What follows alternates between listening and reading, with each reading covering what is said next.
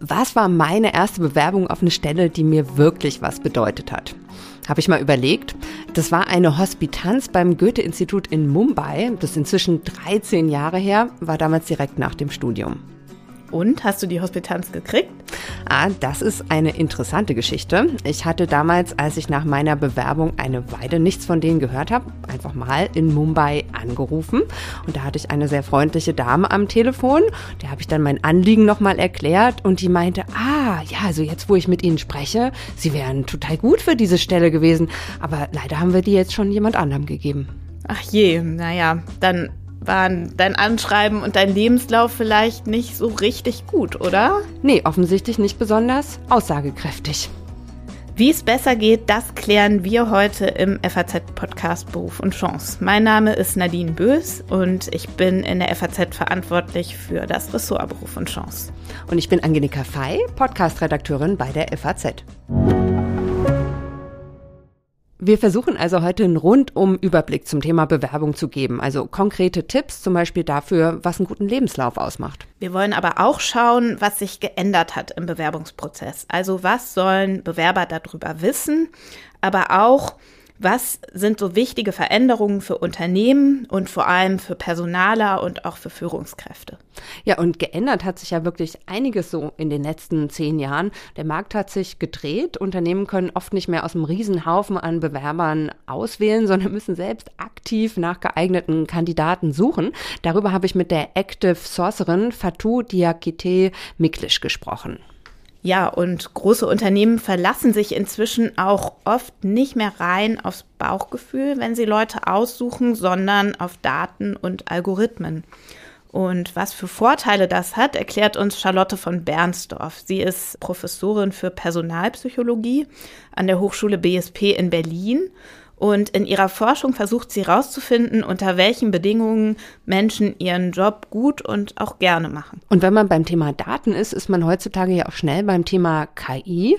Und nach den Risiken einer solchen KI-basierten Personalauswahl habe ich Judith Simon gefragt. Sie ist Professorin für Ethik in der Informationstechnologie an der Uni Hamburg. Und wie sich dann noch diese ganzen Veränderungen ganz konkret in einem Unternehmen auswirken, darüber habe ich mit Timo Fries gesprochen. Der leitet das Recruiting im HR-Service von Bosch und der beschäftigt sich ganz viel damit, eine datenbasierte Bewerberauswahl praktisch in seinem Unternehmen umzusetzen. Und wenn wir jetzt mal ganz von vorne anfangen, bei den Basics, wenn man mal schaut, wonach suchen die Menschen eigentlich bei Google beim Thema Bewerbung, dann kommen Anfragen wie Bewerbung Vorlage, Lebenslaufvorlage oder Bewerbung Muster. Das heißt, wie sieht ein guter Lebenslauf aus? Wie baue ich den auf? Das ist ein großes Thema immer noch. Ja, ja, weil der Lebenslauf ist somit äh, das letzte zentrale Element, das in so ganz modernen Bewerbungen von dieser einzigen Bewerbungsmappe noch übrig geblieben ist. Zum Beispiel ziehen ja im Moment viele in Zweifel, ob es überhaupt noch ein Bewerbungsfoto braucht, ob das Bewerber noch beiliegen müssen. Und manchmal ist es auch so, dass Zeugnisse erst im zweiten oder dritten Schritt von so einem Verfahren überhaupt eingefordert werden. Und äh, letzter Punkt, das Abschaffen vom Anschreiben, das ist auch ein ganz großes Thema geworden. Ja, weil viele Unternehmen wollen das gar nicht mehr, dass man Anschreiben beilegt, ne? Ah, jein. Also es ist schon so, dass viele Mittelständler sich noch schwer tun, sich vom Anschreiben zu lösen. Aber es ist auf jeden Fall auch ein Trend, dass das Anschreiben als immer weniger sinnvoll gilt.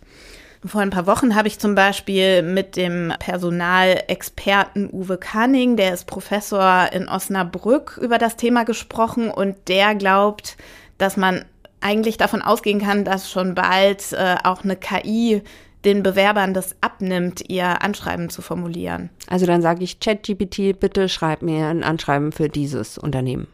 Ja, genau so. Und deshalb glaubt Cunning zum Beispiel, dass es kein sinnvolles Auswahlkriterium mehr ist, ein Anschreiben zu verlangen.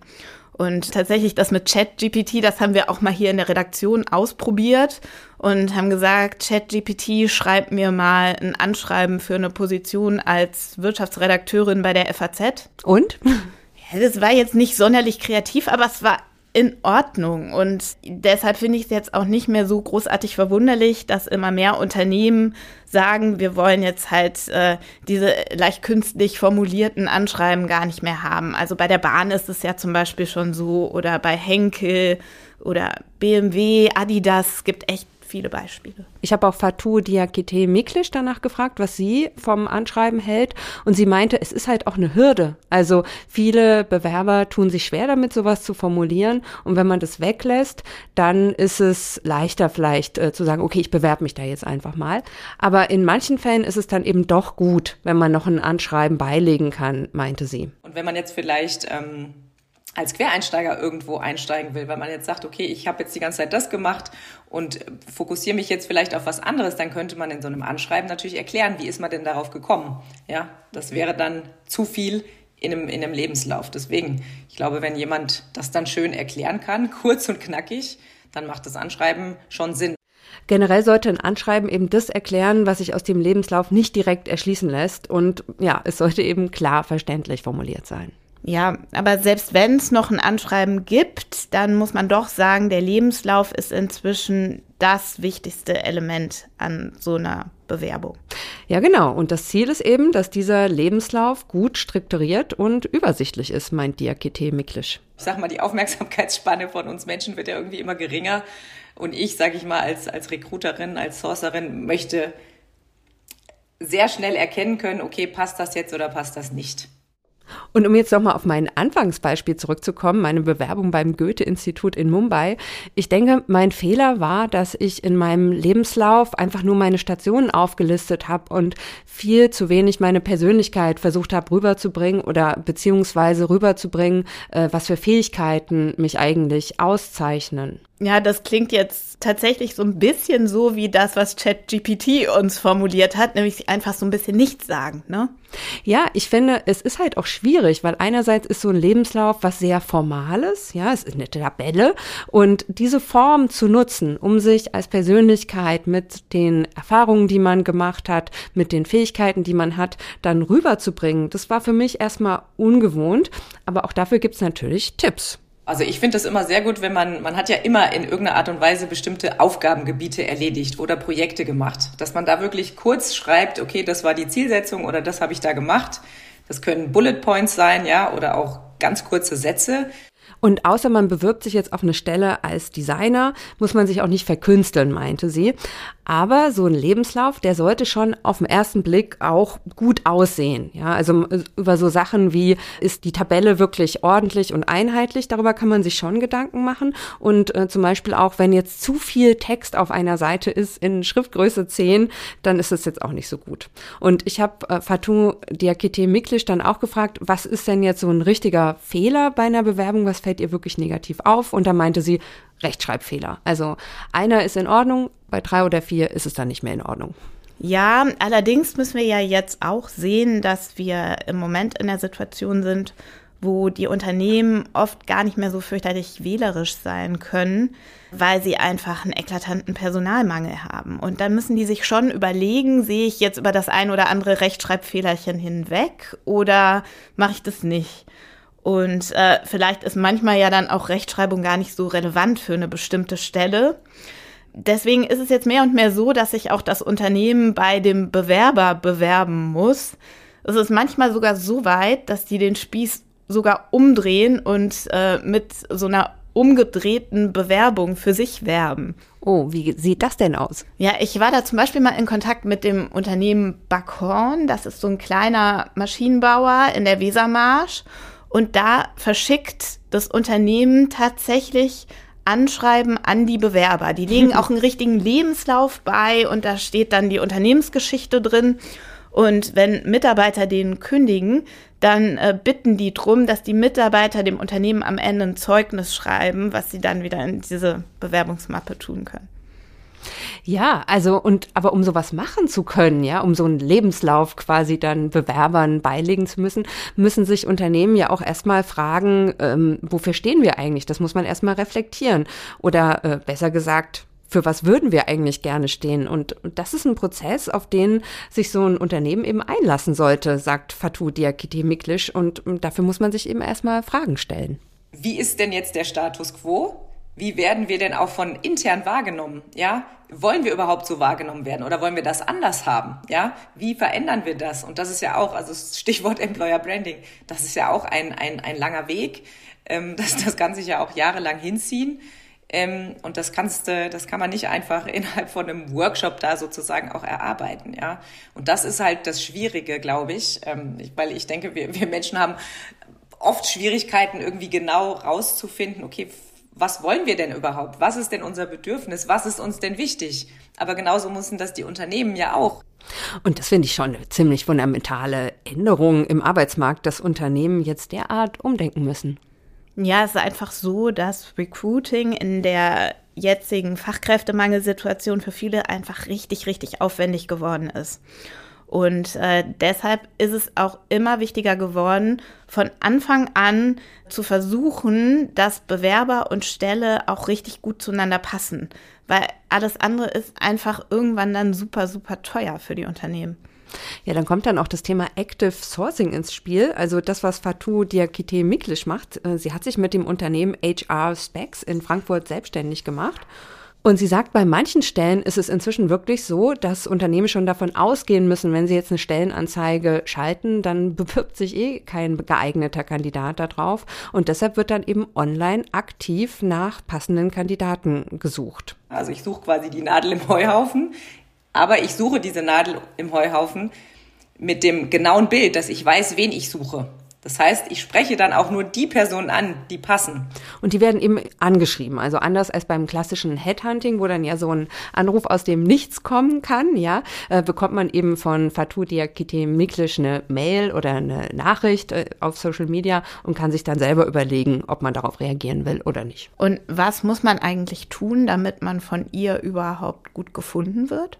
Genau, also wenn ich jetzt ähm, so bin, dass ich sage, naja, so aktiv bewerben würde ich mich jetzt nicht, auch aber mal so gefunden werden und ein Stellenangebot bekommen, ja, hätte ich nichts dagegen, dann ist eben wichtig, dass man digitale Spuren hinterlässt. Also heute ist ja oft das Bedürfnis auch zu sagen, naja, ich will mich da schützen, ich will gar nicht so alles von mir preisgeben, aber wenn man keine Spuren hinterlässt, kann man auch nicht gefunden werden. Und deswegen sollte man zum Beispiel ein LinkedIn-Profil haben oder eben einen Twitter-Account, aus dem dann auch hervorgeht, was man macht und was was man kann. Und dann ist eben aber die Kunst jetzt für Fatou Diakite Miklisch, jemand halt auch so anzuschreiben, dass ersichtlich wird, er könnte auf die Stelle passen und eben nicht Leute anzuschreiben, für die es eh nicht passt. Ich werde ja auch oft angeschrieben und ähm, ja, auch zum, zum Thema Selbstständigkeit. Ich bin selbstständig seit fünf Jahren, ja, aber ich kriege immer wieder Angebote für die Festanstellung. Es hat noch nie jemand reingeschrieben, hier Fatou, ich sehe, du bist schon fünf Jahre selbstständig, wie wär's denn? Noch nie. Wo ich mir dann immer denke, okay, ihr habt doch eigentlich mein Profil nicht richtig gelesen und das finde ich dann eigentlich nicht gut. Also auch die Unternehmen oder Recruiter müssen sich Mühe geben, wenn sie sich bei Kandidaten bewerben. Ja, und es geht noch weiter, weil eine Sache, die sich ja auch geändert hat, ist die Situation, die man dann im Bewerbungsgespräch hat, weil auch da kann der Bewerber einfach mehr verlangen. Man kann zum Beispiel durchaus heute ehrlich sagen, dass man gerne einen gewissen Anteil im Homeoffice arbeiten will. Ja, das ist dann ein Kennenlernen auf Augenhöhe. Ist ja wichtig, gell, dass wenn sich zwei Parteien schauen, ob sie einen längeren Weg gemeinsam gehen, dann macht diese Augenhöhe ja Sinn. Und dann sollten beide Seiten offen und ehrlich sagen, ja, was ist, was, was ist nicht. Und deshalb finde zum Beispiel Fatou Diakite Miktisch das eine schöne Entwicklung. Und klar, für uns als Arbeitnehmerinnen ist es angenehm. Also es geht immer mehr darum, dass Bewerber und Arbeitgeber einfach möglichst perfekt zusammenpassen weil, wie ich ja vorhin schon gesagt habe, es ist ziemlich teuer, sich wieder zu trennen und dann nochmal neu zu suchen. Und das ist auch der Grund dafür, warum immer häufiger Daten genutzt werden, die dann Aufschluss darüber geben sollen, ob ein Bewerber dann auf einer bestimmten Stelle wirklich erfolgreich sein wird oder nicht. Darüber habe ich mit Charlotte von Bernsdorf gesprochen, mit der Personalpsychologin. Und ihr ist dabei vor allem wichtig, dass Erfolg nicht immer nur wirtschaftlicher Erfolg sein muss. Wenn es um Erfolg geht, wird nämlich dieses Spaß haben ganz oft vergessen. Also die Leute oder die aus Unternehmenssicht ist man natürlich an Wirtschaftlichkeit interessiert und dann kommen so Dinge wie äh, Umsatzzielerreichung oder Kundenakquise oder so. Aber die meisten Menschen gehen nicht oder verlassen ihre Jobs nicht, weil sie es nicht mehr können und auch nicht, weil sie nicht performant sind, sondern weil sie keine Lust mehr drauf haben, weil irgendwelche Faktoren in dem Job bestehen, die sie mürbe machen oder die sie langweilen oder die sie vielleicht anstrengen oder die sie belasten. Und nicht, weil sie unfähig sind oder weil, weil sie nicht mehr die Leistung bringen unbedingt. Und ähm, deswegen ist es erstmal total wichtig, ähm, diese Trommel noch zu rühren, also auch da aufzuklären vielleicht, dass Erfolg immer beides ist, Leistung und Zufriedenheit von Personen. Und da steckt eine ziemlich überraschende Aussage drin. Also Spaß und Zufriedenheit, das sind ja erstmal eher solche emotionalen Themen. Aber genau die kann man dann ausgerechnet mit Hilfe von Daten erreichen, sagt Charlotte von Bernsdorf. Also wenn Arbeitgeber ihre Kandidaten mit Hilfe von Daten auswählen, dann kommt man eher in Richtung dieses Ziels, meint sie. Das finde ich auch total interessant, denn ich würde ja eher denken, dass eben Glück und Zufriedenheit im Beruf mit einer gefühlsbasierten Auswahl zusammenhängen, ja? Also mit weichen Faktoren. Nee, also gerade Bauchgefühl findet Charlotte von Bernsdorf eher so eine ziemlich zwiespältige Sache. Da müssen wir erstmal trennen zwischen dem Bauchgefühl, was ich für mich selber einsetze und dem Bauchgefühl, was ich benutze, um über andere Personen zu entscheiden. Also es ist gar nichts dagegen einzuwenden, sein Herz oder seinen Bauch zu befragen, mit wem ich äh, mein Leben verbringen will oder äh, wohin ich als nächstes reise. Ja, das ist ja schon mal beruhigend zu wissen.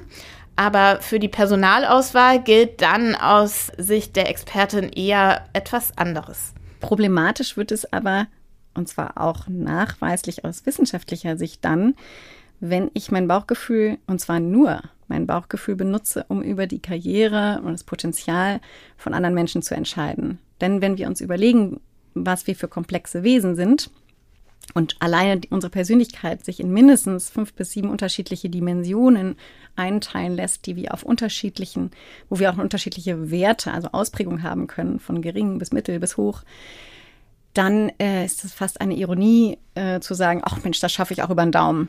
Ja, statt über den Daumen gepeilt, geht das dann eben mit äh, so objektiven Kriterien viel besser, findet Charlotte von Bernsdorf. Und sie hat mir außerdem erklärt, dass das Thema Daten zwar erstmal ziemlich technisch klingt, aber so technisch gar nicht sein muss. Also wenn man zum Beispiel erhebt, ob jemand eine Sache gern oder weniger gern oder überhaupt nicht gern macht, dann hat man eigentlich schon die ersten Daten über den Bewerber. Okay, also und das äh, muss dann auch gar nichts direkt jetzt mit künstlicher Intelligenz zu tun haben, obwohl man das ja erstmal denken äh, würde. Ne? Inzwischen denkt man bei Daten sofort an KI. Ja, ja, stimmt. Es gab ja auch echt so ein paar sehr medienwirksame Skandale in dem Zusammenhang. Ich erinnere mich zum Beispiel an einen bei Amazon vor ein paar Jahren. Da gab es so einen Bewerbungsalgorithmus, der einfach die Frauen aussortiert hat. Genau. Und genau dieses Thema hat mich interessiert, ja, wenn dann einfach mal die Frauen aussortiert werden. Und deshalb wollte ich wissen, wie das aus Sicht einer Ethikerin aussieht. Deshalb habe ich Judith Simon kontaktiert. Sie ist Professorin für Ethik in der Informationstechnologie an der Uni Hamburg und Sprecherin der Arbeitsgruppe Mensch-Maschine, Herausforderungen durch künstliche Intelligenz des Deutschen Ethikrats. Ah ja, spannend. Da geht es dann bestimmt sehr stark um dieses Thema Diskriminierung durch KI. Genau, es geht darum, dass eben, je nachdem, welchen Datensatz ich auswähle und damit die KI füttere, kann ich halt die KI in eine bestimmte Richtung schubsen, sag ich mal, ja. Aber zunächst mal hatte mich überrascht im Gespräch mit Judith Simon, dass sie eben gesagt hat, na ja, aber Menschen, die können auch diskriminieren. Weil prinzipiell sind ja Einstellungsverfahren auch oft diskriminierend. Ja? Man sucht sich halt Leute aus, die einem ähnlich sind.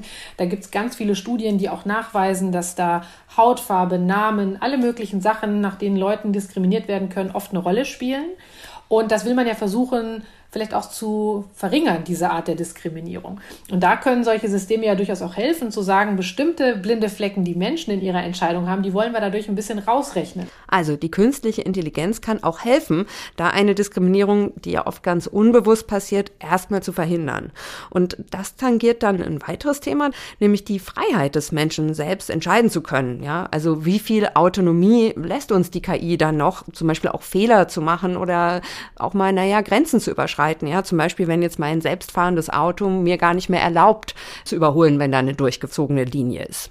Die Idee wenn man sagen will, man will die Diskriminierung in den, äh, in den Bewerbungspraktiken reduzieren, ist ja ein Stück weit diese Autonomie von Leuten zu beschränken, von den Entscheidern. Zu sagen, ihr dürft aber nicht nur nach eurem Bauchgefühl gehen, weil das vielleicht ähm, auch ein Stück weit diskriminierend ist und das ein Stück weit auch eben zu korrigieren. Und da wollen wir vielleicht auch bis zum gewissen Grad eine Freiheitsbeschränkung haben. Aber das hat sie mir dann auch noch gesagt, äh, am Ende, wenn nur noch ein paar Kandidaten übrig sind, dann ist es natürlich vielleicht schon sinnvoll, auch mal mit dem Bauchgefühl zu entscheiden, einfach mit wem möchte ich denn gerne zusammenarbeiten. Ja, ja, aber sogar darüber streiten ja Experten, weil die Frage ist so, sucht man am Ende die Harmonie im Team oder sucht man Diversität mit ganz vielen unterschiedlichen Ideen, die dann vielleicht auch innovativer sind? Und da hat dann sicherlich jedes Unternehmen in der Praxis auch seine ganz eigene Philosophie. Mhm. Und wie relevant ist denn jetzt eigentlich diese datenbasierte Auswahl von Kandidaten überhaupt schon in der Praxis in den Betrieben? Ja, bestimmt nicht überall, aber es gibt durchaus Beispiele, wo das schon in der Praxis so gemacht wird. Timo Fries zum Beispiel, der setzt bei Bosch solche datenbasierten Methoden im Recruiting ein und äh, er sagt, das Bauchgefühl, das muss man dabei einfach ganz bewusst mit einkalkulieren das Bauchgefühl ist im Grunde immer da. Und wir müssen in jedem der Schritte, die wir durchgehen, immer im Blick haben, dass es das Bauchgefühl gibt und dass das Bauchgefühl äh, durch Biases, durch ähm, Entscheidungstendenzen einer Person beeinflusst wird. Und wir versuchen dieses Bauchgefühl, das es immer gibt und mit dem wir leben müssen und auch leben wollen, möglichst zu bändigen mit den Instrumenten, die wir anwenden. Und dadurch den Hiring Manager und uns selbst im Zaum zu halten und zu beraten. Das ist ja total spannend. Das ist ja genau das, was Judith Simon quasi schon gesagt hat, dass da eben die Freiheit des Menschen beschränkt wird, um Diskriminierung zu verhindern. Ganz genau. Außerdem hat mir Timo Fries noch erzählt, dass man als erstes für jede Stelle so eine Anforderungsanalyse, so nennt er das, machen soll. Also man sollte im Prinzip klären, was ein Bewerber können muss und wie er auch so ungefähr sein sollte. Und auf der Basis wird dann festgestellt, ob Kandidaten passen oder nicht. Wir versuchen immer Fragen, die wir zum Beispiel im Vorstellungsinterview stellen, so zu stellen, dass äh, von vornherein klar ist, vor allen Dingen uns als Recruiter klar ist, was eine gute Antwort ist auf diese Frage, was eine sehr, sehr gute Antwort ist und was eine schlechte Antwort ist. So dass wir dann mit diesen Daten, die wir daraus gewinnen, die wir daraus generieren, abgleichen können, äh, ob es passt und ob die Motivation des Bewerbers, äh, des Bewerbers oder der Bewerberin besteht. Ja, und so glaubt Timo Fries dann auch, dass das hinterher nicht nur das Unternehmen, sondern auch die Bewerber einfach glücklicher macht. Ich finde, dass dieses Vorgehen dazu führt, dass Person und Stelle besser zueinander passen. Ja, so sehen die das auf jeden Fall bei Bosch. Okay, das klingt ja nach einem ziemlich guten Einsatz von Daten erstmal. Gibt es denn auch Verfahren, die, naja, nicht so sinnvoll sind? Ja, das hat er mir auch erzählt. Manchmal gibt es so eher zwielichtige Verfahren, um mit Daten Bewerber auszuwählen. Also irgendwelche Anbieter, die künstliche Intelligenz für teures Geld bewerben und dann behaupten, damit ließe sich ganz schnell aussieben, welcher Bewerber am besten passt. Und genau das sieht er kritisch.